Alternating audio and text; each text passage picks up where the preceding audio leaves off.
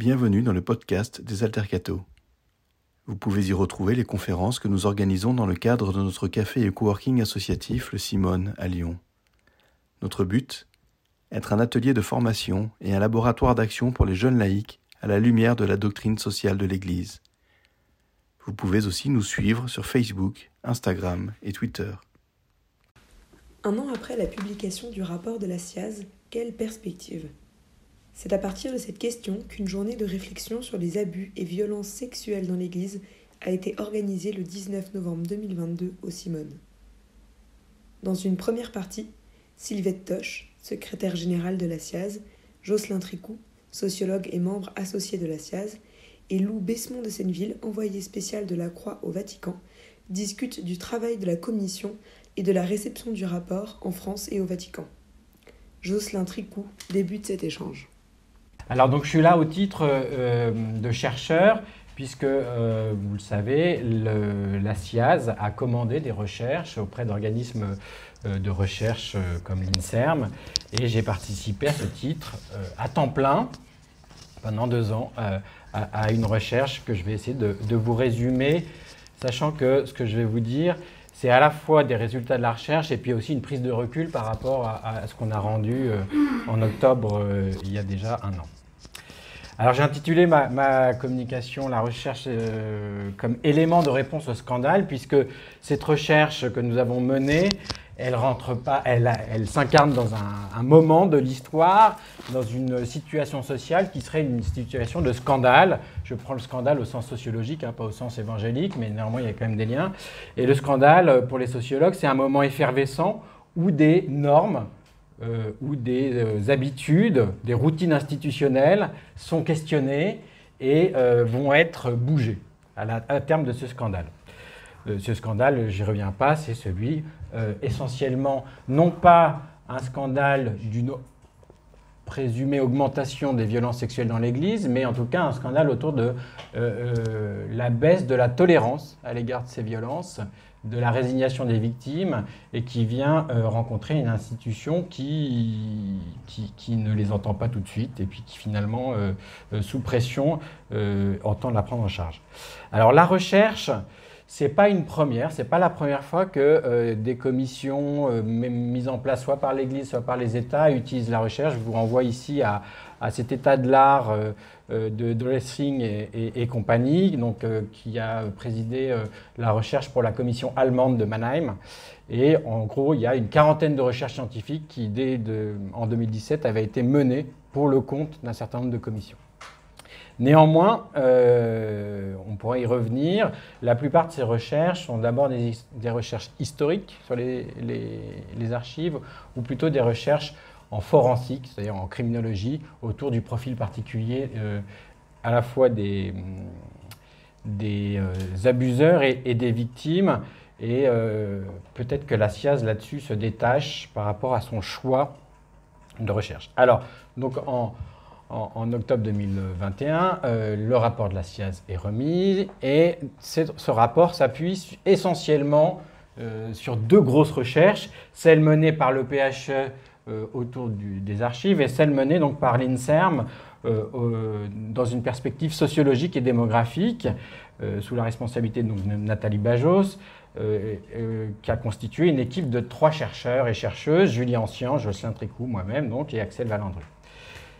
Cette recherche, elle s'était donnée. Alors peut-être pour dire aussi que c'est intéressant parce que la SIAZ, commission indépendante, c'est c'est les poupées russes en fait. Il y a euh, des équipes de recherche indépendantes avec des critères de scientifiques euh, qui, se, qui, se, donnent des objectifs.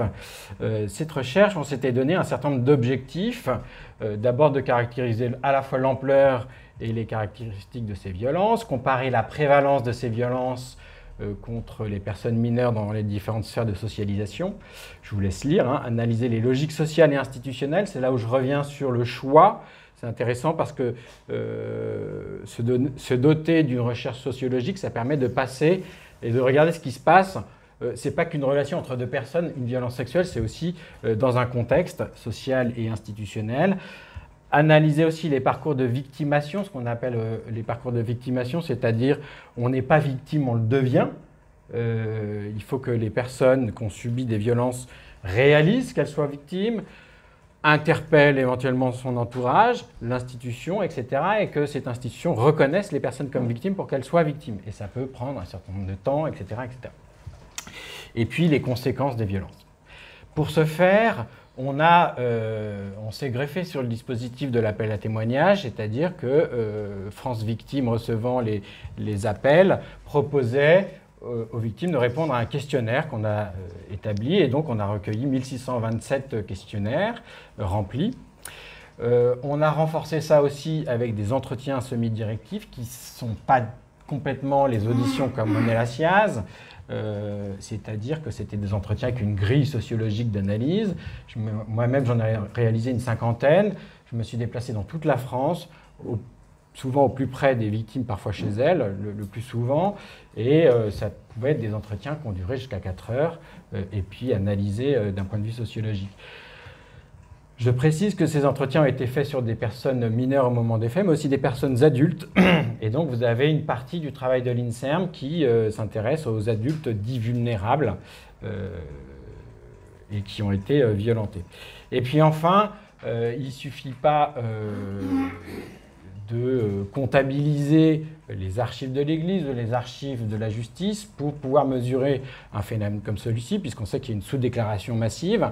Euh, il s'agissait aussi de pouvoir mesurer tout ça à l'aune de la population générale. Et donc, on a euh, réalisé une enquête en population générale à partir d'un échantillon de 28 000 personnes euh, et qui a suscité des critiques dans l'ère post-SIAZ. On pourrait y revenir. Alors, je vais aller très vite et puis on pourra en discuter. Six apports majeurs de la recherche euh, que je vais essayer de, vous détailler. D'abord, l'aspect massif du phénomène. Euh, l'aspect massif du phénomène, c'est ça qui a certainement euh, le plus choqué les gens, mais je m'appuie ici sur Vite et Al. Al, ça veut dire les autres on ne peut pas, encore une fois, se contenter des archives de l'Église ou des archives judiciaires pour mesurer un tel phénomène. Il faut des enquêtes représentatives. Et euh, dans l'histoire de la recherche sur les violences sexuelles dans l'Église, il n'y en avait qu'une seule à l'époque qui existait avant nous, c'est celle de la commission néerlandaise euh, qui avait réalisé une enquête sur 40 000 personnes de plus de 40 ans et, euh, dans les pays, et, qui estimait qu'aux Pays-Bas, 1,7% de la population avait été victime de violences sexuelles par, euh, dans l'Église catholique, par des représentants de l'Église catholique. Donc vous voyez que quand euh, les réactions autour de notre enquête sont, sont, parfois dubitatives, en fait il y a un précédent, sachant que nous, on, a mesuré à euh, cette proportion à 0,81% de la population française. Entre-temps, il y a eu une autre enquête qui, est sortie, c'est celle de Witt euh, en Allemagne, qui mesurait à 0,1% de la, population allemande de plus de 14 ans euh, ayant déclaré des abus par un prêtre ou un pasteur, sachant que cette enquête était sur un échantillon aléatoire de 1800 personnes. et voilà. Alors, est-ce que c'est important? Évidemment, le problème de ce, genre de phénomène, c'est que ce sont des phénomènes en proportion très faibles, mais néanmoins en termes de chiffres très importants. D'où la difficulté de les appréhender. Euh, je passe très vite, mais vous voyez que 0,81% de la population euh, des Français de plus de 18 ans qui déclarent avoir été abusés par un, un clerc, alors définition du clerc pour nous sociologues, c'est prêtre, religieux, religieuse ça représente quand même, sur 70 ans, 9 personnes nouvellement abusées par jour. Voilà. Quid du nombre des abuseurs? Impossible de le savoir, évidemment, mais on pouvait aller chercher du côté des enquêtes précédentes. USA, les USA estimaient par enquête, par archive et par témoignage à 4% du clergé catholique euh, des abuseurs. En Allemagne, 4,4%. En, Australie, 7%. Si on prend l'hypothèse de 5% du clergé en France, qui est une hypothèse moyenne, euh, ça ramène le nombre moyen de victimes par abuseur à 34 victimes par abuseur. Alors ça peut paraître beaucoup, mais quand on regarde le père Prénat, c'est une centaine de victimes. On sait qu'il y a aussi des, gens qui sont mono-victimes. Euh, ça paraît assez crédible. Voilà. son maintien dans le temps est une vraie question, notamment une question à la fois politique, puisqu'un certain nombre de catholiques euh, sur la défensive disaient oui, mais c'était avant, maintenant c'est fini, euh, et une vraie question de recherche, puisque si ça se maintient dans le temps, c'est que c'est lié à des mécanismes sociaux, psychologiques, etc., qui sont persistants dans l'institution malgré ces changements sur une période de 70 ans. Donc ce que, ce que nous disent notre enquête en population générale, c'est qu'évidemment ça décroît fortement, puisque vous voyez, dans les années, jusque dans les années 70, c'est 0,89%, 70, 89, 0,33, et il y a une petite remontée euh, après 90. Euh, d'abord, ça c'est une manière de répondre à, aussi à des présupposés, des prénotions, comme dirait euh, Durkheim, euh, qui traînent dans la société et chez un certain nombre de chercheuses-chercheurs, notamment celle qui serait que ces violences seraient liées à, l'après 68. C'est donc faux. mais néanmoins, il faut rapporter ces chiffres aussi à la diminution drastique du nombre de clercs et à la diminution des personnes qui sont en contact avec l'Église eh bien, euh, ça permet de comprendre qu'en fait, cette diminution structurelle du nombre de victimes euh, est peut-être pas une diminution du nombre d'actes rapportés à ces, euh, à ces réalités structurelles de l'Église, puisque l'exposition des enfants à des activités proposées par l'Église catholique dans notre enquête, vous voyez, diminue. C'est 70% des personnes de plus de 75 ans, c'est plus que 30% des personnes de 18-19 ans et le nombre de prêtres diminue. Euh, Donc il y a encore un phénomène massif de violences sexuelles dans l'Église qui euh, ont lieu encore aujourd'hui. Alors là, c'est une nouveauté, c'est-à-dire qu'aucune enquête euh, dans le monde n'avait fait ce travail-là. C'était un truc auquel on tenait beaucoup, c'était de dire Ok, euh, est-ce que c'est pareil dans l'Église que partout ailleurs? Et c'était aussi une manière de répondre à euh, des arguments euh, du type oui, d'accord dans l'Église, mais regardez l'éducation nationale, etc. Eh bien, si on rapporte ce taux de violence, cette prévalence des violences dans l'Église et ailleurs, eh bien, on se rend compte que l'Église est la deuxième sphère de socialisation, ou la plus dangereuse pour les enfants, après la famille et euh, beaucoup plus que euh, l'éducation nationale ou d'autres. Je, passe vite puisque ça a été extrêmement disputé et je pourrais revenir sur la manière dont on construit cet indicateur. Alors, ça c'est moi qui rajoute, euh, même si on l'a esquissé dans notre rapport de recherche. pourquoi la famille et l'Église? Eh bien, d'abord, sans doute que, parce que ce sont deux conservatoires du pouvoir des pères et deux structures extrêmement patriarcales. L'une, euh, parce que même si le droit a supprimé tous, les aspects légaux de ce patriarcat dans la famille, euh, on sait bien qu'il euh, ne suffit pas de changer la loi pour que les habitudes changent. Voilà. L'histoire du père comme chef de famille qui a pouvoir à la fois sur sa femme et sur ses enfants perdure malgré la disparition de la notion de chef de famille, malgré la mise dans le droit de l'idée qu'il y a une responsabilité partagée, etc..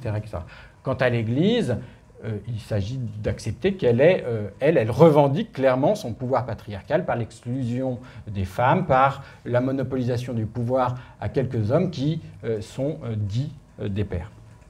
On pourra en discuter. En tout cas, ce qui est intéressant, c'est de se dire que les violences dans l'Église, ce sont des violences de genre, au sens où elles sont perpétrées pardon, par des hommes massivement. C'est 93% des hommes euh, qui sont auteurs de violences sexuelles dans l'Église contre 97 dans la société.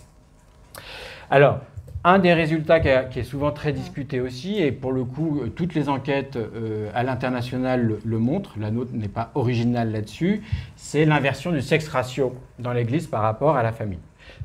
J'explique, dans la famille, la majorité des victimes sont des filles, plutôt d'ailleurs des filles, il faut rajouter euh, la question de l'âge, sont plutôt des filles adolescentes. Dans l'Église, la majorité des victimes sont des garçons plutôt prépubères ou, ou juste pubères.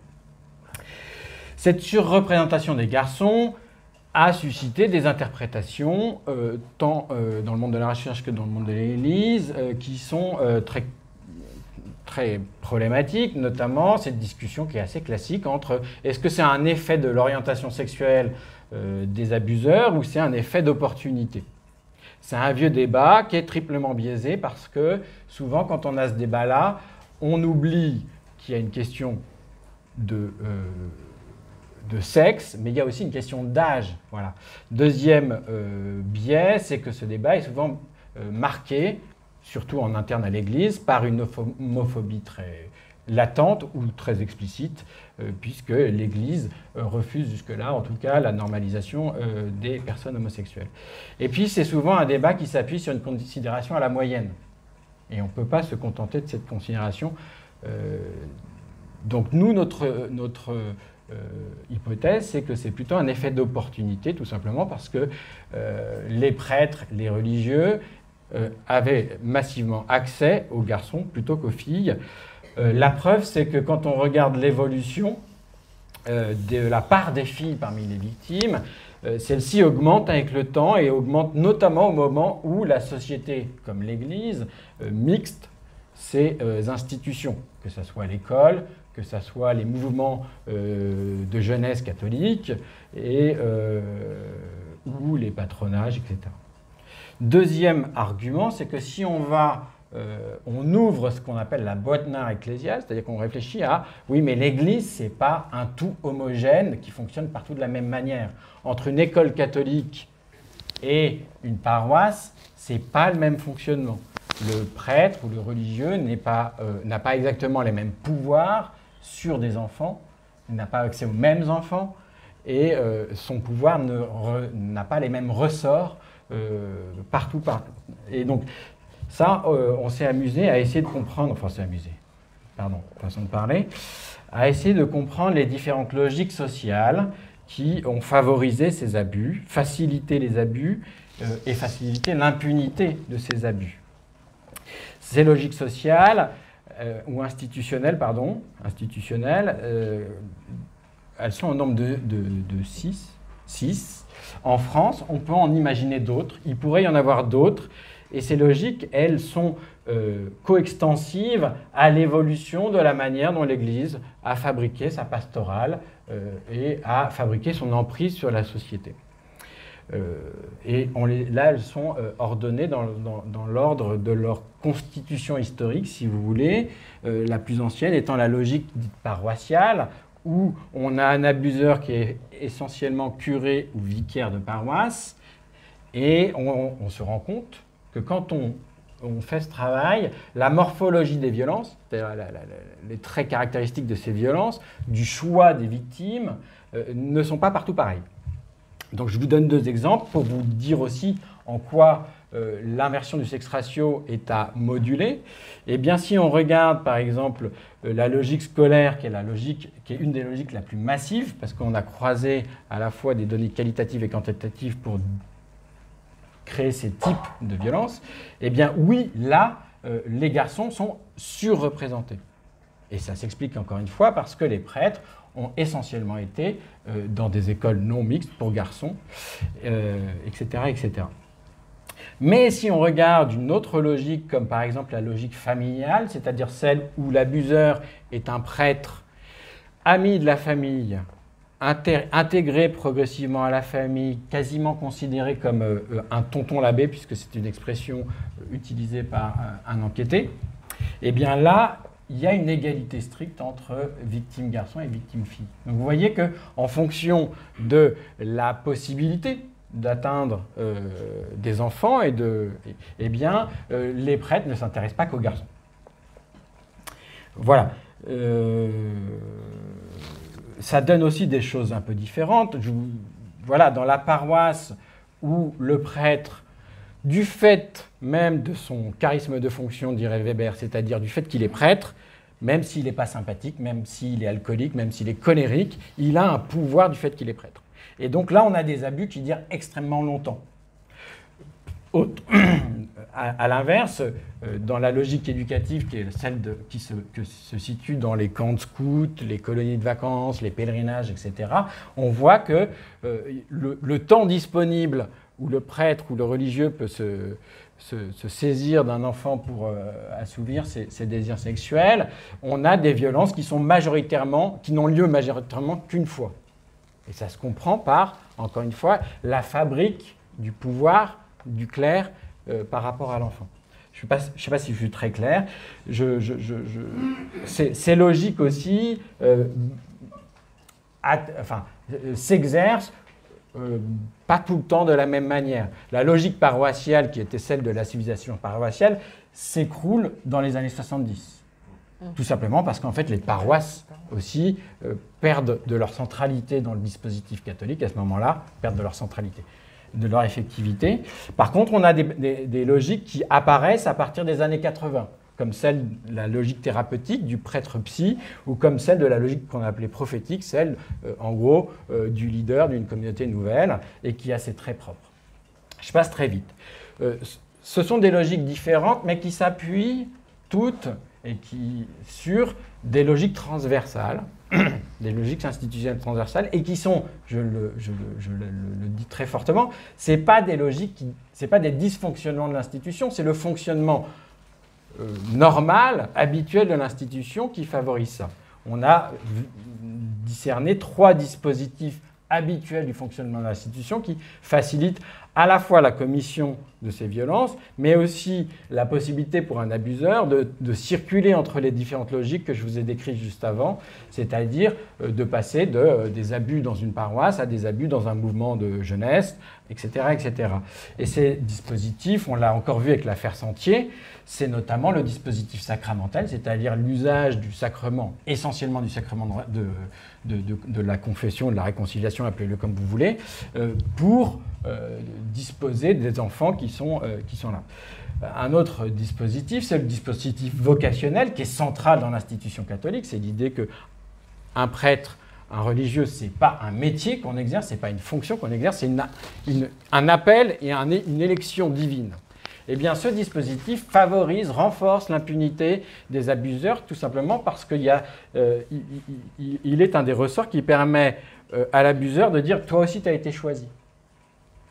Et évidemment, ça, euh, réduit l'agentivité ou la capacité d'agir des victimes pour répondre non, non, non, moi je ne veux pas être choisi, etc. etc.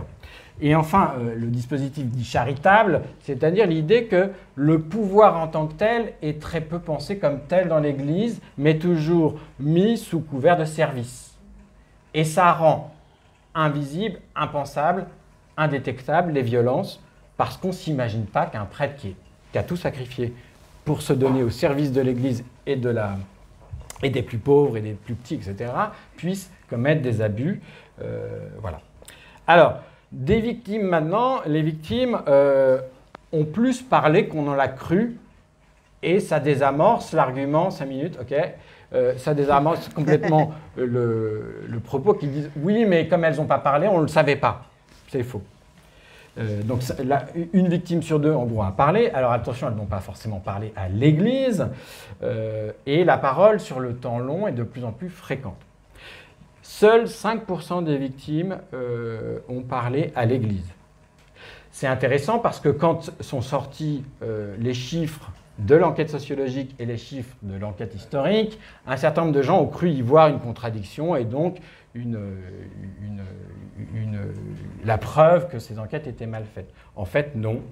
5% des gens qui ont parlé, ça colle avec le nombre des, euh, des cas recensés dans les archives de l'Église. C'est plutôt une bonne nouvelle. Ça veut dire que contrairement à l'Allemagne, où les évêques ont reconnu avoir fait des destructions d'archives devant la commission allemande, en France, a priori, il n'y a pas de destruction d'archives. Mais par contre, ça veut dire un truc, c'est que quand l'Église a vent d'un cas, elle ne mène pas d'enquête pour savoir s'il y a d'autres euh, victimes. Et on l'a encore vu avec l'affaire Sentier récemment, il a fallu attendre que ça sorte dans la presse pour que tout d'un coup, euh, on se dise, ah mince, il faudrait peut-être faire un appel à la victime. Voilà. Alors, intéressant aussi, un des résultats, c'est qu'on on s'est dit, dans un parcours de victimation, ces parcours sont modulés en fonction aussi de la réponse des institutions. Institutions qui peut être la famille, qui peut être l'Église, qui peut être la justice. Donc on a classé les personnes aussi en fonction de ces réponses, en essayant de comprendre comment ça, se fabrique un parcours de victimation. Euh, eh bien, dans, sur les 5% qui parlent à l'Église, 10% de ces 5% seulement euh, reçoivent une réponse dite effective, c'est-à-dire au-delà d'une écoute euh, juste passive. Ce qui n'est pas beaucoup. Euh, juste aussi pour vous dire, euh, qui a la meilleure réponse de l'Église Ce sont les prêtres abusés. Ce qui est intéressant, ça veut dire que l'Église écoute le plus, les prêtres écoutent le plus les prêtres.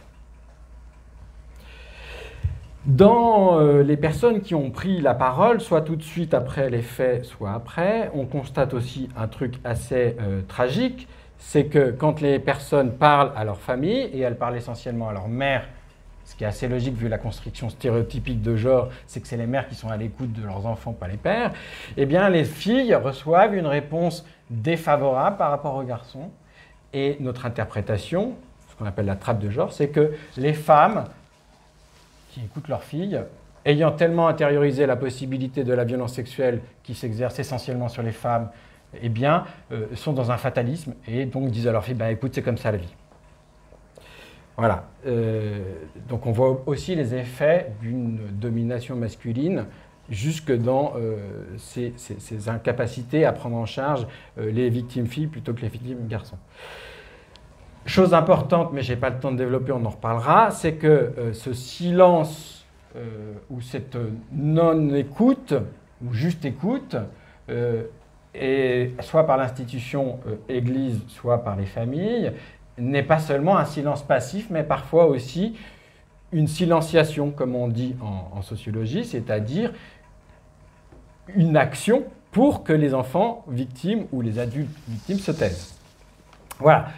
Je m'arrête là en disant juste que quand la, recherche comme réponse au scandale euh, peut euh, arriver euh, dans un contexte social en augmentant le scandale comme un éléphant dans un magasin de porcelaine, c'est-à-dire en, devenant elle-même l'objet d'un scandale, tout simplement parce que la recherche, bien souvent, vient heurter les prénotions, c'est-à-dire vient heurter les convictions intimes que les gens portent, que ce soit par exemple la conviction que euh, les faits de violence sexuelle dans l'Église ne sont que le fait de brebis galeuses, que ce sont des inconduites individuelles, euh, que c'est partout pareil. Non. Euh, le fait que ça soit partout pareil, c'est plutôt rassurant aussi. Ça veut dire qu'on a des marges de manœuvre et des leviers d'action pour les réduire. que c'est la faute à, à je sais pas quoi, 68, etc. etc. C'est aussi le fait qu'il n'y a pas de profil idéologique type de l'agresseur sexuel dans l'Église. Les prêtres tradis sont autant euh, des, acteurs, des, abuseurs que les prêtres progressistes ou que les prêtres homosexuels ou que les prêtres hétérosexuels, etc. Et enfin, euh, la question de les victimes n'ont pas parlé, c'est faux. Euh, c'est pourquoi on ne les a pas écoutées. Voilà. Et donc, quand je vous disais, la recherche peut devenir l'objet elle-même d'un scandale, d'une surscandalisation, et en fait, de ce qu'on appelle en sociologie des scandales, euh, un retournement en affaires, c'est qu'on l'a bien vu avec euh, la réception du rapport Sauvé, il a suscité lui-même des scandales et il a lui-même été mis en accusation, et notamment parce qu'il s'appuyait sur des données de recherche de sociologie, puisque c'est surtout celle-là qui a suscité des, scandales. Et ce n'est pas étonnant dans une institution comme l'Église, qui s'est pendant un temps appuyé sur la sociologie, et puis qui s'est beaucoup méfié de la sociologie, euh, comme euh, le, bras armé des progressistes pour mener des réformes dans l'Église. Voilà, je m'arrête là, et puis je, je suis bien évidemment ouvert à la discussion sur tous ces points. C'était très difficile de résumer en 25 minutes toute la richesse euh, de, des 500 pages qu'on a pondues en deux ans. Et je peux vous dire que faire une recherche comme celle-ci en deux ans, c'était lourd, c'était euh, intense, et euh, sans qu'il y ait 50 entretiens de personnes victimes comme ça, c'est pas non plus neutre pour le chercheur ou la chercheuse qui mène ces recherches. Oui,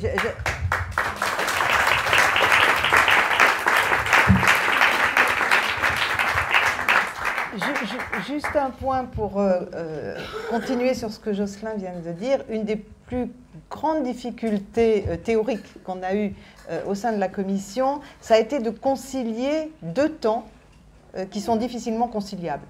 D'un côté, le temps d'une commission qui devait être le plus court possible, et d'un autre côté, le temps de la recherche sachant que nos travaux se sont appuyés de manière totalement essentielle, et là vous en avez un, excellent exemple, sur des travaux de chercheurs. Et donc, cette conciliation de ces deux choses a, priori inconciliables, euh, on y est arrivé, mais ça a été effectivement euh, quelque chose de difficile. Merci beaucoup, euh, Lou, d'être avec nous aujourd'hui. et donc, vous allez nous parler un petit peu de la, réception du rapport au Vatican et de ce qui se fait ou ne se fait pas en matière de gestion d'abus sexuels dans l'Église universelle, comme on l'appelle peut-être une première question, ce serait euh, bah, justement ce rapport de la SIAZ. On a vu qu'il euh, n'était pas arrivé jusqu'au pape, malgré les demandes de Jean-Marc Sauvé euh, de le rencontrer, de rencontrer François. Est-ce que vous pouvez nous expliquer un peu ce qui s'est joué là? Et puis, oui, on va commencer par ça. Alors d'abord, merci beaucoup de m'accueillir et puis pardon de ne pas pouvoir être présent avec vous. Toujours mieux d'y être en vrai, mais la semaine a été un peu compliquée. Écoutez, la SIAZ, euh, d'abord, comment ça s'est passé? En fait, euh, il y a eu plusieurs étapes dans la, prise de conscience de, de ce rapport au Vatican. Euh, il y a plusieurs éléments. D'abord, le nonce, qui est le, donc le représentant du pape en France, a été régulièrement informé par la conférence des évêques, et en fait, ça a été lui le principal point de contact, et ça a été lui qui était censé faire l'intermédiaire entre euh, le travail qui était en train de se faire et le Vatican. Euh, la deuxième étape, ça a été que euh, Éric de Moulin-Beaufort était à Rome quelques jours avant la remise du rapport, parce qu'il était dans le dernier groupe des visites à Limina des évêques français. Donc, vous savez, ces visites qui sont faites régulièrement par tous les épiscopats du monde. Et il a remis une note euh, vraisemblablement avec l'essentiel de ce qu'il y avait dans le rapport directement au pape. Euh, donc voilà, ça c'est la, deuxième étape. Et euh, le troisième élément, c'est effectivement que une audition avait été prévue de la part du pape aux membres de la SIAZ, donc Jean-Marc Sauvé et tous les membres de la SIAZ. Et il se trouve que cette audience a été reportée c'était une audience qui avait été demandée par la CEF et la COREF pour la SIAZ au pape. L'idée euh, de la COREF et de la CEF, de ce que j'en ai compris, était de remercier les membres de la SIAZ euh, voilà, et qu'ils puissent euh, voilà, aussi exposer leur rapport, mais c'était, c'était plus quelque chose de fin de mission ou de fin de parcours. Donc c'est ça qui a été annulé. Euh, enfin d'abord reporté et puis ensuite euh, plus vraisemblablement annulé, puisque Vatican, euh, il y a, pour annuler, on passe beaucoup par le silence. Comme m'a dit encore hier quelqu'un à qui je disais que il y avait beaucoup de silence au Vatican, il me disait que les silences sont des silences, je ne sais plus quelle était son expression, des silences concrets ou des silences, enfin, les silences, c'est le petit côté kremlinologie du Vatican. Euh, les silences valent autant que les, que les paroles, ce qui se dit et ce qui se dit pas, ça a parfois autant d'importance. Donc voilà, en tout cas, euh, de fait, cette audience euh, a été annulée. De ce que j'ai compris des raisons de l'annulation, en fait, elle avait été effectivement préparée et programmée. Simplement, quand le Vatican a donné une date pour cette audience, ils n'étaient pas hyper bien conscients du groupe qui s'apprêtait à recevoir. Euh, et donc, c'est passé par les gens qui gèrent l'agenda, qui sont la préfecture euh, apostolique, et ça n'a pas été validé par la secrétaire d'État. La secrétaire d'État, c'est l'équivalent du secrétariat général du gouvernement, du ministère de l'Intérieur et, et, du Quai d'Orsay au Vatican. Cette audience n'a pas été validée par la secrétaire d'État, alors que ce type d'audience, les audiences à, caractère politique ou sensible, sont toujours validées par la secrétaire d'État. Là, euh, ça a été un peu validé comme si c'était un groupe de pèlerins. Quoi. Euh, et donc, euh, se rendant compte de qui c'était et quelques jours après le rapport, ils ont rétro-pédalé et donc ils ont reporté cette audience, prétendument pour des raisons de santé, et en fait parce qu'ils ne s'étaient pas bien rendu compte de qui ils allaient recevoir. Le diable. Euh, après, je peux vous dire les raisons qui ont poussé à. Oui. Oui, oui.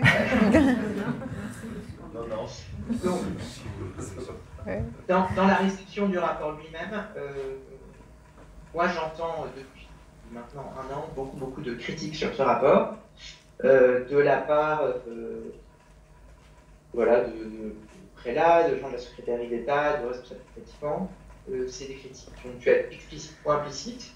Elles ont été euh, explicitées euh, de manière assez intéressante il y a, je dirais, deux mois par le président de la conférence des évêques italiens, le cardinal Zuppi. Alors, il ne fait pas partie de la curie, mais c'est un bon indice de ce qu'on peut penser dans les milieux italiens. Et la curie, c'est quand même une machine italienne. Et donc, je pense que c'était dans le Corriere de la Serra ou dans un Samba, je ne sais plus. Et il a été interrogé pour savoir dans quelle méthodologie il allait lui-même entreprendre sa propre enquête euh, sur les violences sexuelles, sur les abus sexuels, sur mineurs. Et euh, on lui a dit euh, est-ce que vous allez faire comme les Français, donc commission indépendante et tout ça Et il a exécuté le rapport en deux phrases en disant ce rapport, on me l'a notamment, on me l'a détruit. Quoi. les gens m'en ont parlé et ils, m'ont euh, détruit notamment la méthode du rapport. Donc voilà, ça c'est une bonne synthèse de ce qui se dit, de ce qui s'est dit pendant un an. Je dirais qu'il y a trois points euh, qui sont soulevés des critiques très fortes. il y a d'abord une question de forme. ici, ils ont été très frappés par la conférence de presse, par la manière dont le rapport a été présenté. Euh, voilà, qui n'a pas, euh, enfin voilà, qui a soulevé beaucoup de perplexité et même d'assez fortes critiques. Et après, il y a, je dirais, deux raisons de fond. Euh, il y a une raison sur les chiffres que personne n'a compris, ou en tout cas que personne n'a voulu comprendre. Donc, en fait, en tout cas, ici, on a beaucoup entendu, mais c'est une exagération, c'est une extrapolation. Des critiques qu'on a aussi beaucoup entendues en France, mais ici, c'est des critiques qui étaient très présentes. Et puis, il y a un troisième point, qui est le mot systémique. Euh, voilà, l'aspect systémique euh, du rapport, enfin, que révélait, que mettait en lumière le rapport, a été euh, assez mal reçu ici. enfin voilà, je pourrais revenir sur ce que moi j'imagine des raisons qui ont pousser le Vatican à résister spécifiquement sur ce mot systémique, si vous voulez, plus tard. Euh, mais voilà, en tout cas, je dirais que ces trois points-là. Et puis un quatrième point qui peut paraître annexe et qui peut tout à fait c'est qu'à ma connaissance, ni le rapport ni sa synthèse n'ont été traduits en italien. Euh, ils ont été traduits euh, en anglais. je pense qu'il était disponible en anglais, ah. j'irai trois semaines plus tard. Mais à ma connaissance, il n'a pas été traduit en italien, et donc je pense que ça a limité fortement sa circulation au sein même de, la curie. Donc, je, personnellement, je n'ai pas rencontré quelqu'un qui m'a dit qu'il avait lu le rapport. Les recommandations ont été, c'est sûr. Après, le rapport lui-même, j'ai un petit peu plus. Euh, merci beaucoup. Alors oui, ça, nous intéresse effectivement votre, votre analyse de ce rejet de, l'aspect systémique. Hein, euh, ça nous intéresse. Et puis, euh, et puis, ma question suivante, c'était qu'est-ce qui se fait aujourd'hui au Vatican sur la question des abus sexuels? Il y a des prélats qui sont engagés, comme euh, le père Zollner, je ne sais pas s'ils sont euh, euh, au Vatican, enfin, je ne connais pas bien. Est-ce que vous pouvez nous faire un petit état des lieux de ce qui se fait déjà? Et l'état du rapport de force. Je sais que le pape François avait, au début de son pontificat, convié une commission qui finalement a été destituée. Voilà, est-ce que vous pouvez nous en parler un petit peu? Alors, en fait, euh, cette question-là, et à travers ça, je vais répondre sur, le, sur l'aspect systémique. Euh, en fait, cette question-là a quand même été une des questions centrales au début du pontificat de François. Euh, c'est un travail qui avait été commencé en fait par Benoît XVI, qui avait déjà commencé à en parler, en tout cas dans l'explicitation, qui avait déjà commencé à, expliciter les choses, et qui avait déjà commencé à rencontrer des victimes, je pense, notamment en Irlande. Donc voilà, c'est, donc c'est un point qui a commencé à être vraiment explicite et a émergé au, cours du pontificat de Benoît XVI, et c'est un mouvement qui a été, je dirais, amplifié euh, avec le pape François, et donc qui a abouti à euh, ce sommet qui a eu lieu et euh, ce sommet sur les abus sexuels avec les présidents de toutes les conférences épiscopales du monde entier. voilà, qui a été un moment extrêmement important euh, dans la prise de conscience euh, à la fois local, c'est-à-dire au Vatican, et universel pour un certain nombre épiscopal. Euh, et donc là, ça a été un, moment, je dirais, assez, enfin, assez dur, c'est-à-dire un moment de, aussi de tension, de prise de conscience, ça a été un moment où en même temps un moment de grande déclaration, etc., mais en même temps, ça a été un moment de prise de conscience collective très forte. Et donc, après ce sommet, il y a eu l'édification, la publication d'un certain nombre de normes, soit précisant des compétences, euh, notamment le fait qu'il y a un secteur, la congrégation pour la doctrine de la foi, qui est explicitement chargé euh, des cas d'abus sur mineurs, euh, sur, majeurs protégés, donc considérés comme les délits les plus graves. et puis, il y a eu des normes aussi spécifiques pour les évêques, disant que des évêques, soit qui avaient commis des faits, soit qui avaient couvert des faits, faisaient l'objet d'une sanction canonique forte, à savoir restitution de leur charge. Voilà. Euh, euh, donc il y a eu cette prise de conscience forte, et moi, mon impression, c'est qu'après cette phase, en 2019, le Vatican dit, voilà, nous, on a fait notre boulot au niveau universel, on a fait ce sommet, on a demandé à toutes les conférences épiscopales de créer euh, des points de contact, des cellules d'écoute, d'avoir un numéro de... Enfin, voilà, d'avoir soit un numéro de téléphone, soit un site internet, soit un lieu, voilà. Et euh, on a érigé des normes, et maintenant, c'est à la phase locale de jouer. Euh, et donc, c'est vrai que quand on a fait, il n'y a pas très longtemps, une enquête à la croix, il y a plein de conférences épiscopales qui n'ont pas mis en place de cellules d'écoute, ou de cellules d'alerte, ou alors les cellules d'écoute ou d'alerte c'est un évêque ou le secrétaire général de la conférence épiscopale, ou euh, c'est quelque chose qui est dans les locaux de la conférence épiscopale ou dans les locaux des diocèses. Donc voilà, ça veut dire qu'il y a quand même une mise en œuvre de ces normes qui est très très très variée. Et donc, euh, moi, mon impression, c'est que voilà, au Vatican on a fait le boulot universel, maintenant on est plus au niveau de l'appropriation locale, de la mise en œuvre et tout ça. Et donc, quand ils voient c'est là où j'en viens systémique, après le rapport de la SIAZ, ils revoient arriver le mot systémique chez eux, je pense qu'ils euh, apprécient assez peu le retour de la balle dans leur camp, alors que pour eux, le sujet a été traité. Euh, et je pense que c'est quelque chose qu'ils n'avaient pas anticipé. C'est-à-dire que eux disaient, en gros, le pape dit qu'il y a du systémique parce qu'il y a du cléricalisme, mais pour lui, ça, qu'il avait à dire, il l'a dit.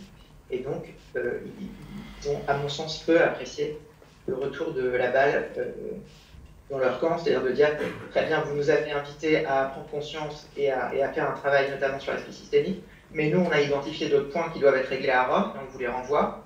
Et ça, euh, c'est tout le débat qu'il y a notamment aujourd'hui sur les questions de droit canonique, sur les questions de sanctions. Et voilà, c'est une chose qui a été pas anticipé, qui a surpris et je pense qui a nourri la défiance du rapport, enfin à l'encontre du rapport. Euh, comment est-ce que les choses s'organisent aujourd'hui? Aujourd'hui, euh, la question des abus sexuels sur mineurs, elle est traitée euh, à la Congrégation pour la doctrine de la foi. La Congrégation pour la doctrine de la foi, c'est donc le, le, les pardon, les héritiers de l'Inquisition. Euh, donc euh, il y a deux sections à la Congrégation pour la doctrine de la foi. C'est une section, enfin c'est comme un ministère. Hein. il y a deux sections de services. Il y a une section doctrinale qui s'occupe de la doctrine et une section disciplinaire euh, qui s'occupe de ces cas d'abus. alors qui s'occupe pas que des, cas d'abus sexuels, mais en tout cas qui s'occupe des cas les plus graves en droit canonique. à la fois des histoires de profanation ou enfin voilà, ce qui peut mettre en jeu un sacrement, par exemple, est, qui, est, quelque chose qui est très très grave en droit canonique, qui fait partie des plus graves, mais aussi euh, les questions d'abus sexuels sur mineurs ou sur majeurs protégés. Euh, donc, dans cette section, il y a un certain nombre d'officiaux, c'est-à-dire de fonctionnaires, qui recueillent des éléments d'enquête qui sont faits sur place.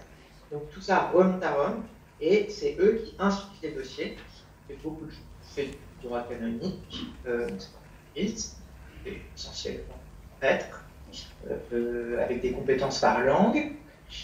Euh, et donc après, c'est un processus pour la majeure partie des cas administratifs, c'est-à-dire que les, les, cas sont inscrits à Rome par ses officiaux et après qui émettent une sanction et, et une, sentence qui ensuite est communiquée au supérieur de, de, la personne accusée et à l'accusé lui-même. À côté de cette, de cette section disciplinaire, il y a une autre instance qui est la commission parlait sur protection des mineurs. Cette commission, elle n'a pas été supprimée, elle a été réformée avec la réforme de la curie, elle a été rattachée au, à la, pour la doctrine de la foi. Et donc, c'est plus un peu, je dirais, d'alerte, de, réflexion, d'émission de documents.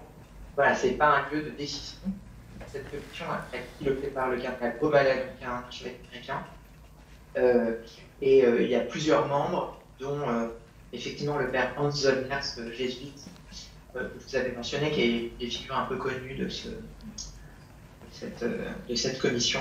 Voilà, le, changement formel n'est pas inintéressant, parce qu'en fait, cette commission, elle était avant indépendante, mais elle a été rattachée à la congrégation de la doctrine de la foi. Vous avez deux manières de voir cette réforme. La première manière, c'est de le voir comme un renforcement, parce qu'elle est intégrée à la curie. Et la deuxième manière, c'est de le voir comme euh, un placement euh, sous contrôle, parce que la commission, elle est censée dénoncer aussi euh, les insuffisances de la curie et donc les insuffisances du casseur de la doctrine de la foi aujourd'hui acté. Il est un peu trop tôt pour arbitrer entre ces deux options, à mon sens. Très bien, merci beaucoup. Une dernière, une dernière petite question rapide. Euh, pour faire le lien peut-être avec le synode, moi, euh, un certain nombre de choses que sur les euh, recommandations de réforme structurelle, par exemple la question de la place de la femme, la question de la doctrine sexuelle, etc., qui sont recommandées en tant que réforme par la SIAZ, quelque chose qu'on entend souvent, c'est oui, mais c'est des demandes de l'Europe, c'est pas des choses qui émanent du reste du monde, et donc, comme on est une église universelle, on ne peut pas donner lieu à ces, à ces recommandations. Est-ce que euh, ce qui émane du, du synode aujourd'hui, dans la phase continentale, c'est en, en, phase avec cet argument ou est-ce qu'on voit émerger, euh, moi j'avais vu des rapports euh, d'Afrique émerger où la question de la place des femmes était en fait mentionnée, donc un peu un faux argument. Est-ce que vous avez des informations là-dessus? Alors effectivement, en fait, ces thèmes-là, qui sont soit les thèmes du cléricalisme, de la place des laïcs, de la place des jeunes, donc du cléricalisme, j'entends une mauvaise conception d'un pouvoir clérical, euh, ou de la place des jeunes, ou de la place des laïcs, ou de la place des femmes, c'est quelque chose, c'est un bruit de fond, c'est un des thèmes qui, sont remontés de manière euh, assez forte euh, du monde entier en fait. Enfin voilà, quand on lit le rapport, je ne sais pas si vous avez lu le rapport continental, mais sur le synode, l'étape continentale, ça vaut vraiment le coup parce que c'est voilà, une synthèse où, émergent aussi des points de désaccord, où émergent aussi des contestations du processus synodal lui-même. Enfin voilà, ça, vaut le coup d'y jeter un œil. Et en plus, je crois qu'il est disponible en français, ce qui devient de plus en plus rare à la curie romaine. Donc euh, voilà, il faut en profiter. Euh, donc euh, voilà, ça c'est ça c'est le, le, premier point. après, ce qui leur fait peur, c'est un processus à l'allemande, c'est-à-dire que un processus de réforme très fort soit directement lié à, euh, à, une, réponse à une crise systémique des abus sexuels. Voilà.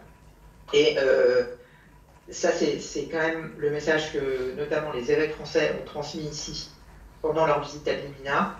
Euh, donc juste avant la remise du rapport, ils ont dit sur tous les tons, aussi pour rassurer, je pense, mais ils ont dit sur tous les tons, on ne va pas faire un synode, euh, donc c'était avant euh, le synode sur la synodalité, euh, on ne va pas faire un synode national tout de suite comme réponse, on ne va pas faire un chemin synodal comme les Allemands comme réponse à ce rapport, c'est pas l'idée, c'est pas le plan, pas maintenant.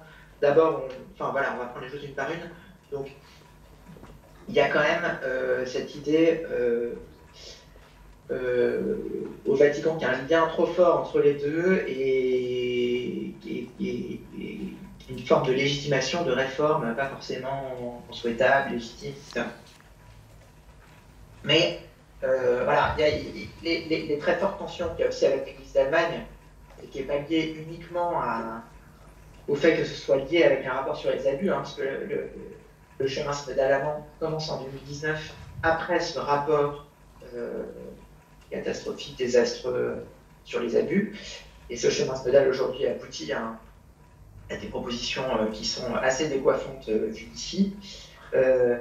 Et, donc, voilà, aujourd'hui, la crainte, c'est de. Enfin, moi, j'entends beaucoup sur les c'est on va vers un schisme, on va pas pouvoir tenir, tout ça.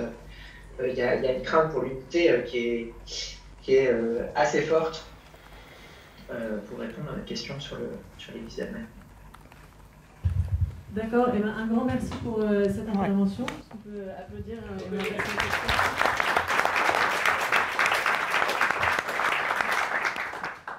Donc euh, maintenant, bah, la question, les, la parole est à la salle. Euh, ceux qui veulent euh, poser des questions, par trois, oui, et puis on fera des salles de trois. Alors, est-ce que vous pouvez parler bien fort pour le micro quel, quel est le rôle, ça a été cité, quel est le rôle de l'Académie catholique de France? Que visiblement, c'est eux qui ont court-circuité les évêques et qui ont fait que le pape n'a pas reçu la commission. C'est ce que j'ai lu dans la croix. Quelle est l'explication? Euh, Ok, merci. Première question. Moi, j'avais une question pour euh, particulièrement Sylvain Toche. Euh, à, l'issue du refus du pape de rencontrer la SIAZ, et il a même dit qu'il n'avait pas lu le rapport, est-ce que la commission s'est posé la question d'une communication? Et quelle a été la motivation de, la décision Enfin, est-ce qu'il est possible de dire ce qui s'est joué euh, Ils sont un peu confidentiels. Non. Est-ce qu'il y a une troisième question Oui, c'est euh, quand euh, Jocelyn Tricou a parlé euh, très rapidement, évidemment, des contraintes, des causes systémiques et notamment, par exemple, du patriarcat dans, dans l'Église et du sacrement de confession par exemple, vous avez donné trois causes, vous avez dit attention, c'est là des dysfonctionnements, c'est fonctionnement normal. J'aimerais bien que vous précisiez ce que vous entendez par normal. Est-ce que c'est une norme sociologique, c'est-à-dire du point de vue sociologique, vous analysez que c'est le discours récurrent Et est-ce que du coup, il ne faudrait pas compléter avec un point de vue euh, théologique? Parce que normal, ça ne veut pas dire la même chose euh, du point de vue théologique. Du point de vue théologique, le fait d'utiliser la confession pour faire euh, un abus, évidemment, c'est pas normal. Voilà, donc j'aurais bien aimé qu'on précise. Alors, trois questions. On va peut-être euh, commencer par euh, Lou pour la première. Oui, on fera par trois. Euh, pour la première, sur l'Académie catholique. Sur l'Académie catholique de France, moi, mon impression et les informations qui me sont remontées, c'est que le, rapport de l'Académie catholique de Rome, de, France, pardon, est venu conforter des craintes qui étaient déjà là à Rome, en fait, des perceptions assez négatives qui étaient déjà là à Rome honnêtement, je ne, enfin, je ne pense pas, et plusieurs personnes euh, m'ont assuré que ce n'était pas le rapport de l'Académie catholique de France qui avait déclenché euh, le report du rendez-vous. Mais je pense qu'il y a des éléments critiques qui ont commencé à circuler assez vite, euh, et à Rome, et venant de France à Rome. Et donc c'est ça qui a nourri c'est ça qui a pu nourrir des voilà, des, critiques qui étaient déjà présentes.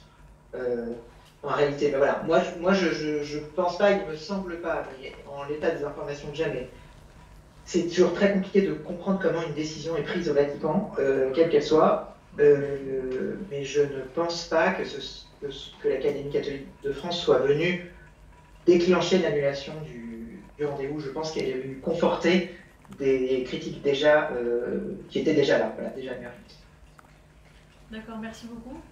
Euh, Sylvette, vous voulez répondre à la... Alors, pourquoi il n'y a pas eu de communication suite à ce la note de l'Académie catholique Non, non, non, le refus du pape. Le refus du pape. Ah, le refus du, ah, le refus du pape. C'est le, le, le, fait que le pape refuse cette rencontre qui était prévue. Il a dit derrière qu'il n'avait euh, pas eu le rapport et il a plébiscité le cardinal Barbara qui avait édifié l'Église catholique de France. Et là, je, je me disais que la légitimité de la, la SIAZ était en posture de, s'étonner de, cette position du chef spirituel de, l'Église. Moi, je ne veux pas. Alors là, pour le coup, je ne sais pas. Moi, je crois que c'est qu'il n'y avait pas eu de communication sur euh, le rapport de l'Académie catholique. Enfin, pour votre information, il y a eu une communication. Enfin, Jean-Marc Sauvé a répondu hein, sur une note colossale, d'ailleurs. Euh, bon, voilà, comme il sait le faire. Euh, je ne sais pas. Enfin, déjà, il faut voir que la SIAZ n'existait plus. Bah, ça, je crois que c'est le premier élément fondamental. Euh, en définitive, nous, on s'est réunis pour la dernière fois le, 5 octobre. Hein. Euh, tout ce qui s'est passé après, c'est devenu un sujet, comment dire, individuel de chaque personne. Le groupe n'était plus là. Bon, ça, je pense que les choses auraient peut-être été différentes, mais après, pourquoi Jean-Marc Sauvé bah, Jean-Marc Sauvé a quand même, comment dire, c'est le pape qui a parlé. Euh, c'est pas n'importe qui. voyez, euh, d'abord, on nous a pas dit que c'était une annulation, on a dit que c'était un report. Euh, et pendant un certain temps, on a cru que c'était un report. Et après, bon, ben Jean-Marc, lui, il rédigeait son, sa, réponse, et puis après, ça s'est perdu dans les sables. et pour finir, lorsque Éric de Moulin-Beaufort, au printemps, donc des mois après, est revenu vers Jean-Marc Sauvé, Jean-Marc Sauvé a, considéré que c'était passé, c'était passé, c'était fini. Euh, euh, c'était plus temps de, remettre. Il y a un moment, si vous voulez, où les, choses sont refroidies. Il ne faut, pas, faut pas les relancer. Je crois que c'est plutôt ça. C'est le temps qui a joué contre, si vous voulez. Et le fait qu'on n'était plus un groupe, que la sieste n'existait plus. Enfin, je ne sais pas ce qu'en ce qu'en mm. pense Jocelyn. Peut-être juste pour un, un complément d'information, euh, ma, ma, chef de travail, Nathalie Bajos, ayant pris ses billets d'avion, y est allée quand même, et elle a rencontré Hans Zollner euh, pour parler méthodologie de la recherche, et euh, ce titre-là, Hans Zollner s'est fendu d'un article. Donc on vient d'en parler. Commission de protection des mineurs. Voilà, du, au niveau du, Vatican et de l'Université grégorienne. Et Hans Zollner a dit que la méthodologie était tout à fait euh, tenable. Il a donc il écrit dans un article. Voilà. Mais pour, pour, comprendre aussi ce truc aussi, à un moment donné, c'est bon. Euh, le, pour, pour, vivre aussi ça en tant que chercheur travaillant sur le catholicisme, et à des moments en se disant, euh, bon, euh, ceux, qu'on a, ceux, qui sont a priori les plus concernés par nos enquêtes et qui nous regardent de très très loin ou de, très très haut, en fait, on ne fait pas forcément de la recherche pour eux. On fait d'abord de la recherche pour faire de la recherche et pour comprendre le monde. Et s'ils ne veulent pas l'écouter, ben, que ceux qui ont des oreilles écoutent, comme dirait l'autre. et puis il y, a un moment où ça n'avait plus de sens. Si le pape devait recevoir des Français, ça devait être les, euh, les commissions que l'Église a mises en place depuis, les groupes de travail qui ont été mis en place depuis, mais pas, pas la SIAZ. La SIAZ, c'était du passé. Enfin, euh. ce, que, je veux dire, c'est qu'on arrivait là à un sommet dans, la démonstration de la problématique hum. qui concerne la condition systémique et donc bien hum. évidemment, premier chef, le pape et le Vatican et que là, il y avait une mise, une personne légitime autre qu'une victime, qui était vice-président du Conseil d'État, qui avait ça dans son. Et qui pouvait faire une communication en disant que là, de fait, on ne prend pas le bon chemin, et, ça aurait renseigné sans doute beaucoup de catholiques sur l'image sacrée qu'on peut avoir de quelqu'un qui, qui, est successeur de, Saint-Pierre. Ça, permet de, mettre les choses en face dans la réalité de la problématique. Et qu'elle touche l'image immaculée du, mm. Moi, je ne répondrai pas à la place de Jean-Marc Sauvé. Hein. Je, ne sais pas ce qu'il avait dans la tête. Euh, bon, moi, ce que je dis, enfin moi personnellement, ce que j'en pense, c'est que on a, on a dit, on n'a pas dit, on a écrit tout ce qu'on avait à écrire, mm. et que là, on a eu une claire démonstration de ce qu'on avait écrit. Bon, ben voilà. Mais ça, c'est ma position. Ah oui. Ce que, ce que je voulais dire rapidement, c'est toujours très compliqué, pardon, c'est toujours compliqué de, résumer en 30 secondes euh, des, choses. C'est que pour beaucoup de personnes, les, euh, les violences sexuelles dans l'Église sont liées à des dysfonctionnements de l'institution. Mais en fait, c'est la possibilité ou la facilitation de ces violences s'appuie non pas sur des dysfonctionnements, mais sur un fonctionnement euh, habituel. C'est là où je disais la norme, c'est au sens sociologique, c'est qu'est-ce qui se passe habituellement. Et notamment, euh, ces trois dispositifs qui sont des dispositifs non pas exceptionnels, euh, atypiques dans l'Église, mais qui sont des dispositifs assez classiques de, l'institution. Voilà, c'est ça que je voulais dire.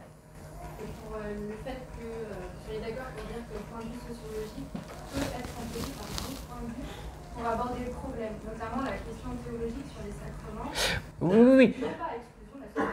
Non, non, je ne dis pas que c'est normal d'utiliser le sacrement pour commettre ou pour se protéger de, notre truc. Je dis juste que les, les, les, abuseurs bénéficie finalement de ce fonctionnement qu'est le sacrement de réconciliation, euh, qui est garanti par le secret, qui a une très très forte euh, euh, puissance d'imposition.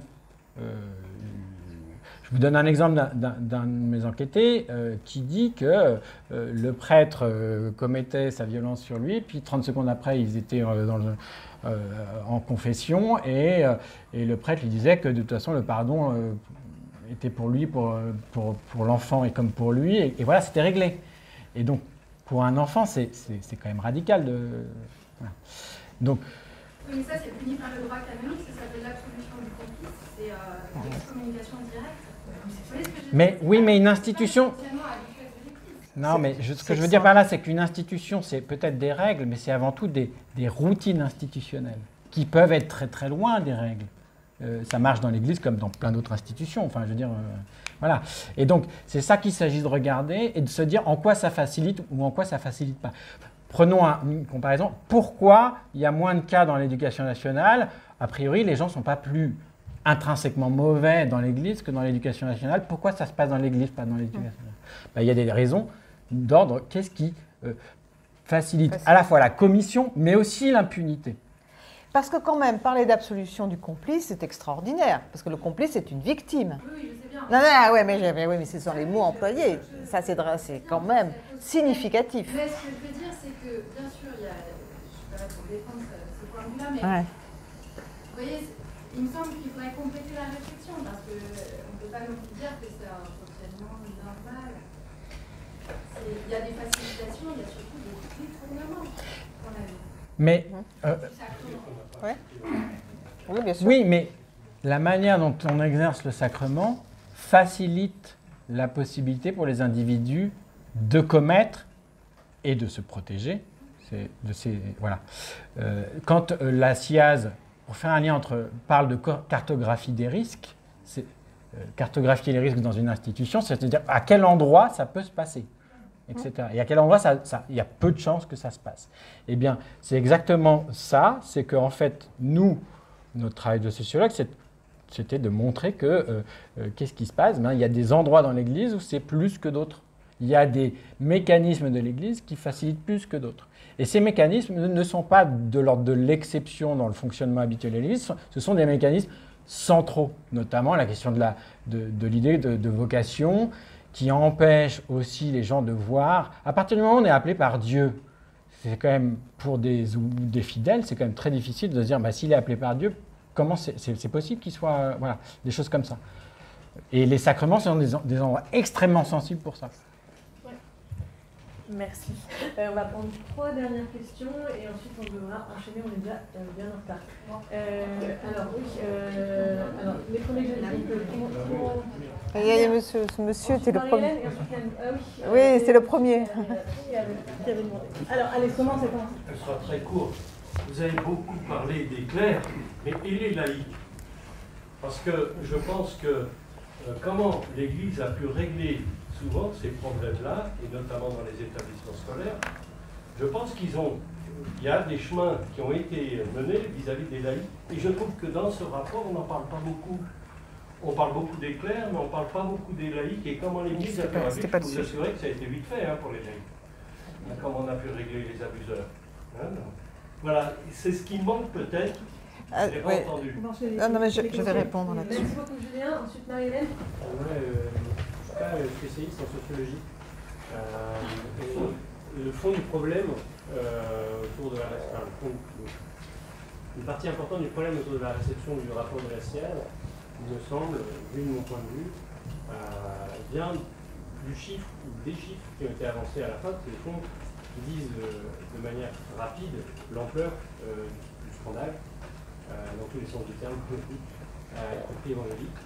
Et c'est aussi peut-être ce chiffre-là qui a été, enfin c'est la critique de ce chiffre-là par des gens qui sont aussi, je crois, enfin, si j'ai bien compris, dans l'Académie catholique et signataires de ce rapport contre-rapport de la CIAL, euh, qui sont aussi versés dans les sciences sociales euh, et qui, eux aussi, prétendent à une certaine légitimité. Euh, et, je, mets un peu de temps pour poser ma question, mais je vais la poser. Vous avez dit qu'il y avait un possible retournement en affaires, puisque le rapport à lui-même était mis en accusation en raison de son fondement sociologique. Je, moi, je suis un, un, néophyte et je ne sais pas quoi penser euh, d'un point de vue scientifique. En fait, c'est une querelle, alors vous allez peut-être dire pseudo-scientifique, euh, ou entre des scientifiques et des pseudo-scientifiques, mais comment est-ce qu'au fond, nous, qui ne sommes pas dans le sérail, est-ce qu'on peut se faire euh, une idée? Parce que d'un côté, il y a un chiffre qui est sorti, qui est celui de votre étude, si je comprends bien, de 330 000 victimes, et un autre chiffre qui est sorti de l'étude, cette fois-ci de l'EPHE, qui situe dans une fourchette entre 4 000 et 27 000. Ah oui, ça, je vais répondre aussi. Et, euh, Non, mais sur le chiffre voilà, EPHE. Comment est-ce qu'on peut expliquer En rentrant dans la ça, ça, ça a rien mais à voir. de manière euh, euh, facile, quoi. Comment est-ce qu'on peut expliquer euh, que c'est tel chiffre qui vaut et pas tel autre voilà. Merci. Euh, moi, c'est par rapport à l'Église dont on a beaucoup parlé au singulier, en fait, en disant euh, l'Église. euh, moi, ce qui m'interroge beaucoup sur la question des abus, c'est la pluralité, en fait. C'est-à-dire que moi, j'ai participé à l'assemblée plénière des évêques à Lourdes euh, sur le sujet, et en fait, on voit que l'Église en France, en fait, c'est une coordination des évêques, mais qui après, chacun retombe dans son diocèse pour agir. Et l'autre aspect de la dilution, à mon avis, de la responsabilité, c'est aussi entre Rome et les églises euh, nationales. Et, euh, et du coup, euh, moi, ce qui m'intéresse en ce moment, c'est de voir comment en France, justement, l'Église évolue. Donc là, c'est peut-être une question un peu pour nous, s'il nous entend, et je ne sais pas entend ma question. Mais voilà, moi, ce qui m'a frappé à Lourdes, c'est qu'en fait, les évêques étaient dans des appropriations du sujet et la manière de s'en saisir était très, très différente.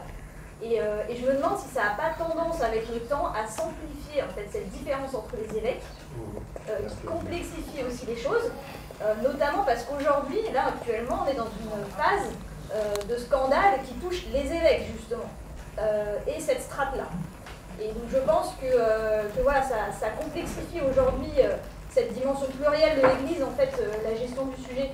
Et J'aimerais bien savoir s'il y a vraiment de plus en plus de différences en fait, entre les évêques sur ce sujet. Ok, merci beaucoup Hélène. Pour terminer Moi, je rebondis un petit peu sur euh, ce qui vient de se dire. Euh, moi, la question, elle est, peut-être plus terre à terre, mais euh, comment on peut expliquer que monsieur, je l'appelle monsieur, j'ai du à dire autre chose, de Moulin-Beaufort, puisse, en toute impunité, parce qu'il a quand même caché des faits, il faut être réaliste, il a eu la Légion d'honneur. Donc, comment on peut admettre ça au niveau de l'Église, au niveau de son, son, euh, son dysfonctionnement, justement Parce que ça fait partie quand même aussi d'un sujet qui est quand même assez important. Euh, on rentre toujours dans le, dans- dans le mutisme et dans la cachotterie. Ok, merci beaucoup. Euh, à vous quatre, donc on commence par la question sur les laïcs. Euh, Qu'en est-il des laïcs abuseurs qui sont euh, expédiés Non, non, ils ne sont, ils sont pas expédiés, ils, ils ne sont pas traités. On a donné, le, le mandat que nous avions reçu, c'était euh, les abus sexuels commis par des clercs, par des religieux ou des prêtres. Mais il se trouve que dans l'étude en population générale, le chiffre est sorti, on l'avait, on en disposait. Donc euh, on a pris le parti de le publier. Et c'est vrai que euh, la presse s'est évidemment précipitée sur le chiffre le plus fort, qui était les 330 000, alors que nous, notre objet d'étude n'était pas celui-là, c'était bien les 236 000 religieux. Voilà, ça c'est pour la première. Alors la, deuxième question, euh, moi j'ai un truc à dire aussi, mais si, si Jocelyn le dit avant moi, comme ça je n'interviendrai pas. Je, je- je- je comprends que pour des gens extérieurs au, au champ de la recherche, les controverses ou les questions de- de- d'enjeux internes à la recherche soient compliquées. Mais c'est tout à fait, en fait, c'est juste un effet de source. C'est ce que je vous disais, c'est que tirer des archives, on- des archives, on ne peut tirer que ce qu'elles disent et ce qu'elles peuvent dire. C'est-à-dire, en fait, qu'est-ce qu'enregistre une archive, que ce soit une archive ecclésiale, judiciaire, policière, elle n'enregistre que les personnes qui se sont manifestées au mieux, au pire, les personnes que l'institution a enregistrées. Donc le chiffre d'estimation à partir des archives ne peut pas dire le- l'ampleur d'un phénomène, il ne peut dire que l'ampleur de l'enregistrement par l'institution euh, des choses. Et quand je vous dis que, en fait, quand on, nous, en population générale, on construit l'idée qu'il n'y a que 5% des gens qui sont manifestés à l'Église, on comprend le différentiel entre les deux chiffres. Donc il y a des effets de source. Tout source historique, sociologique, archivistique ne peut pas dire la même chose. Et normalement, le travail scientifique consiste à donner des résultats tout en explicitant les limites de ce résultat.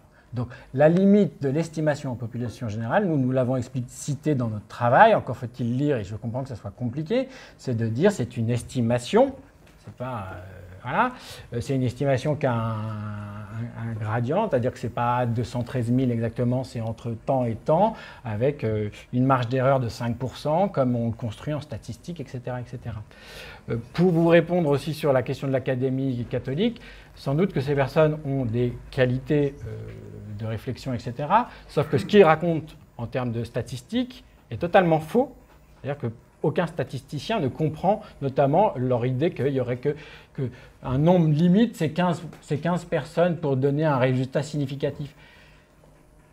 Euh, ça n'a pas de sens, ce truc-là. Et en plus, si on regarde dans l'échantillon de 28 000 personnes, notre chiffre de personnes qui déclarent avoir été violentées par des prêtres, des religieux, des religieuses, est au-dessus. Donc on, on, se dit que dans ce cas-là, il y a un autre enjeu que celui de la discussion entre statisticiens, etc. Donc voilà. Même chose pour, pour bien comprendre cette histoire des sources. Quand on a utilisé l'appel à témoignage, on sait bien que ça constitue un échantillon qui n'est pas représentatif, qui est un échantillon qu'on appelle de convenance en langage sociologique, c'est-à-dire à partir du moment où vous faites un appel à témoignage, vous savez qu'il y a un certain nombre de gens qui n'y répondront pas. Et on l'a, quand on compare les caractéristiques sociales de l'échantillon euh, lié à l'appel à témoignage et de l'échantillon en population générale, on le constate bien.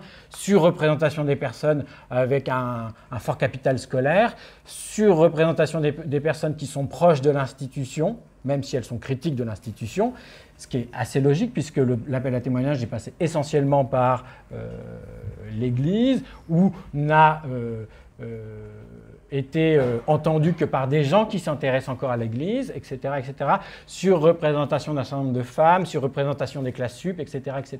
Donc voilà, c'est ça qu'il faut tenir en compte, l'effet de source. Qu'est-ce qu'on peut dire à partir de telle source Qu'est-ce qu'on ne peut pas dire? Et pourquoi ce n'est pas des contradictions, c'est juste que euh, ces sources ne disent pas la même chose.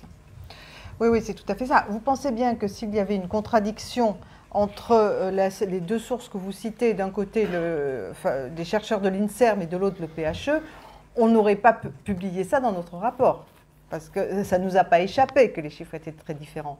Mais parce que dans un cas, c'était effectivement une recherche archivistique et les archives ne donnent que ce qu'elles peuvent donner, c'est-à-dire très peu de choses. Sur la base de gens, 4%, Jocelyn vous l'a dit au début, qui se sont signalés à l'Église, donc ça veut dire que les archives n'ont qu'une infime minorité des abus hein, et des prêtres agresseurs. Voilà, donc c'est ça, et c'est pour ça qu'on a voulu cette enquête en population générale, si vous voulez.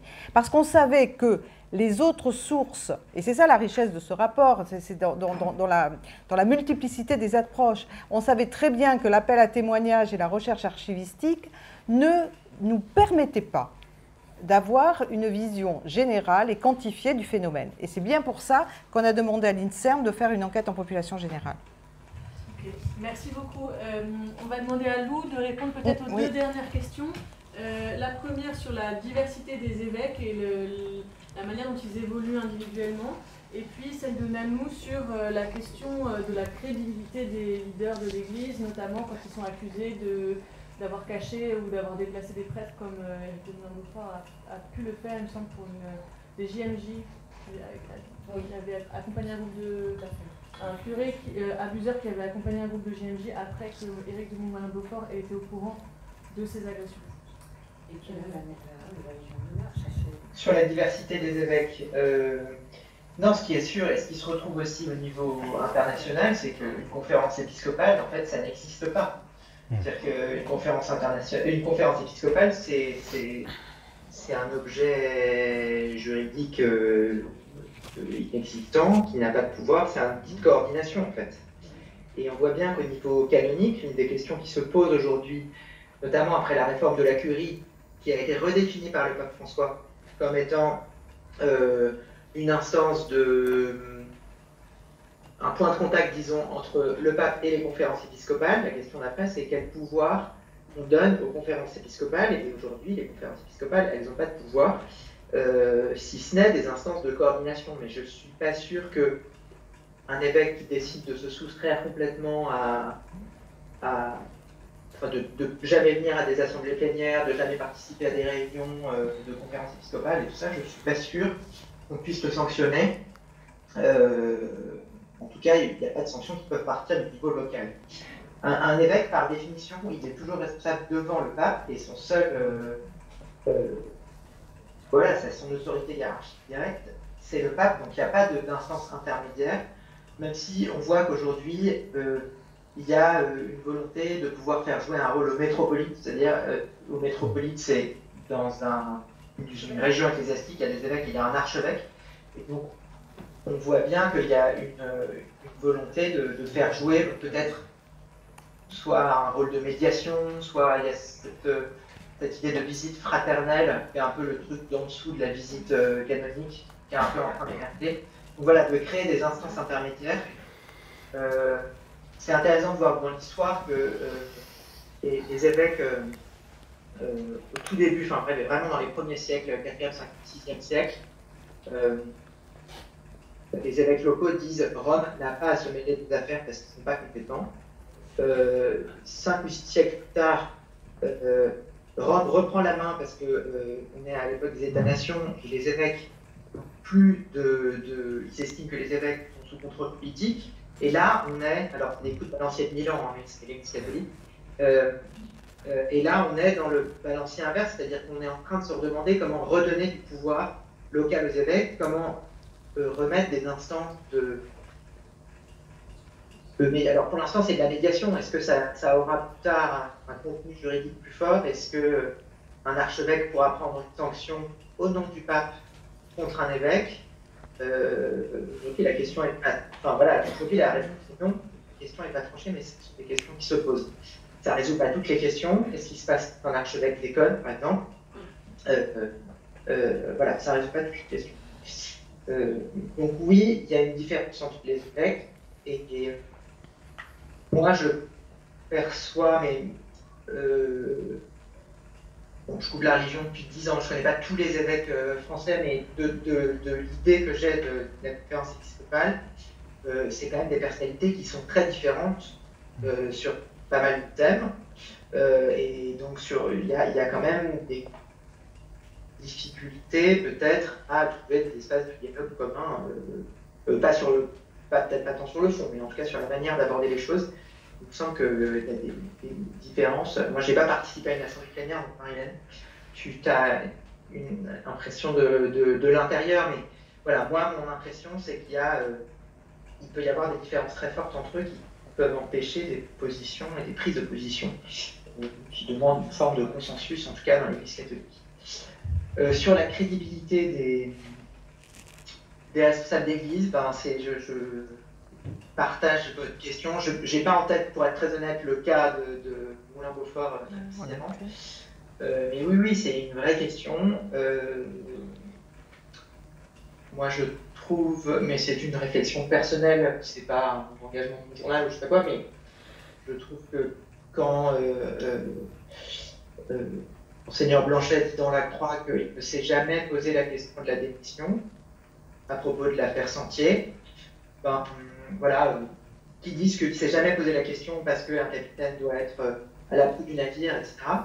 Je trouve que c'est euh, révélateur de quelque chose. Ouais. Merci. Possible de redire un truc sur la norme Ouais, très rapidement sur la question du fonctionnement normal d'une institution. Je, je, vous prends une comparaison. La famille, c'est le lieu le plus dangereux en termes de violence sexuelle pour les enfants. Vous voyez, notre, fonctionnement normal, je me mets dedans, on a toujours tendance à penser que la famille, c'est le lieu de cocon, le lieu de protection, le lieu de, l'amour des enfants.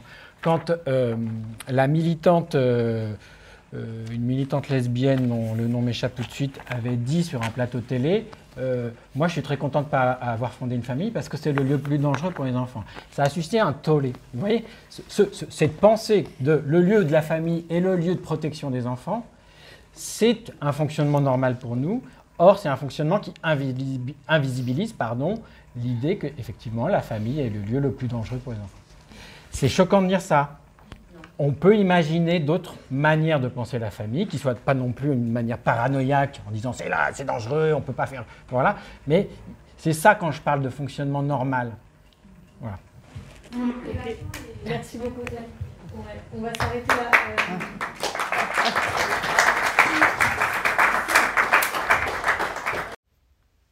Merci pour votre écoute. N'hésitez pas à venir nous retrouver pour une prochaine conférence au café Le Simone, 45 rue Vaucourt, dans le deuxième arrondissement de Lyon. À bientôt.